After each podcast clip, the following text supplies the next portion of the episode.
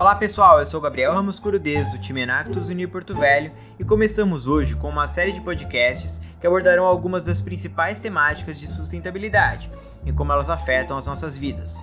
O seu novo podcast do Projeto Florescer é o Minuto Sustentável. Esperamos que vocês gostem. Sempre que tiverem críticas, comentários ou sugestões, nosso Instagram, enactus.unir, está sempre aberto para escutá-los. O tema dessa semana é biodiversidade. Não é novidade para ninguém que o Brasil é um dos países mais diversos do mundo, seja pelo povo e sua cultura, pelas matas ou pelos animais que convivem por aqui. Quando falamos de biodiversidade, no entanto, estamos dizendo especificamente da variedade de espécies de um local, a sua riqueza natural. O Ministério do Meio Ambiente afirma que a variedade de biomas reflete a enorme riqueza da flora e da fauna brasileiras. O Brasil abriga a maior biodiversidade do planeta. Essa abundante variedade de vida, que se traduz em mais de 20% do número total de espécies da Terra, eleva o Brasil ao posto de principal nação entre os 17 países megadiversos. Além disso, o Brasil possui dois hotspots. Mas o que são hotspots? Em 1988, o ecólogo inglês Norman Myers definiu hotspots ambientais como as regiões mais importantes para a preservação da biodiversidade da Terra e que estão em risco. Cada hotspot ambiental abriga pelo menos 1.500 espécies de plantas endêmicas e já perdeu ao menos 3 quartos de sua vegetação original. A Mata Atlântica e o Cerrado são os dois hotspots brasileiros. O Catálogo Taxonômico da Fauna do Brasil, CTFB, destaca que o Brasil possui cerca de 116 mil espécies, o que representa aproximadamente 9% da fauna mundial. Além de toda essa riqueza, o Brasil possui a segunda maior floresta do mundo, a Floresta Amazônica maior bioma em extensão do país. Embora tenhamos todas essas posições de destaque positivo, o presente é de devastação.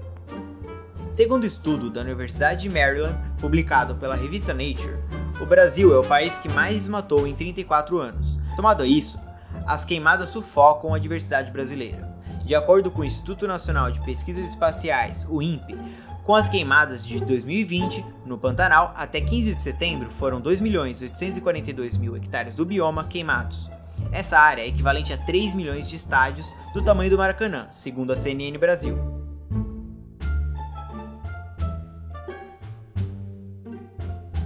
Pensando nas nossas águas, 80% da biodiversidade do mundo está no mar. Os dados oficiais também destacam nossa imensa diversidade na zona costeira, da Zona Econômica Exclusiva, a Amazônia Azul. Alguns dos principais inimigos dessa região, em levantamento realizado pelo Instituto Oceanográfico da USP, são as poluições por plásticos, medicamentos, drogas e esgotos domésticos. Se você ficou incomodado com essas situações e não sabe como poderia ajudar a reduzir esses impactos, a WWF listou algumas das medidas mais simples que podem contribuir e muito para a manutenção da nossa biodiversidade. São elas: combater o agravamento do efeito estufa e as mudanças climáticas, com a utilização consciente dos recursos naturais, dando preferência por transportes menos poluentes, aplicando políticas dos 5 R's e outros. Não compre lembranças prejudiciais. No turismo e nas lojas, sempre opte por produtos sustentáveis que você conhece a origem. Na dúvida, não compre. Salve nossas florestas comprando da boa madeira. Busque apenas madeira certificada, originada de reflorestamento. Procure o selo do Conselho de Manejo Florestal, o FSC. Se for comprar papel, opte pelo reciclado.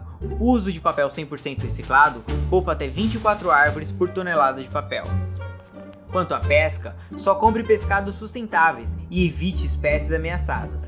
Para ficar por dentro dos nossos próximos conteúdos, nos sigam em nossas redes sociais, projeto.florescer1 e enactus.unir. Ótima semana, pessoal. Até a próxima!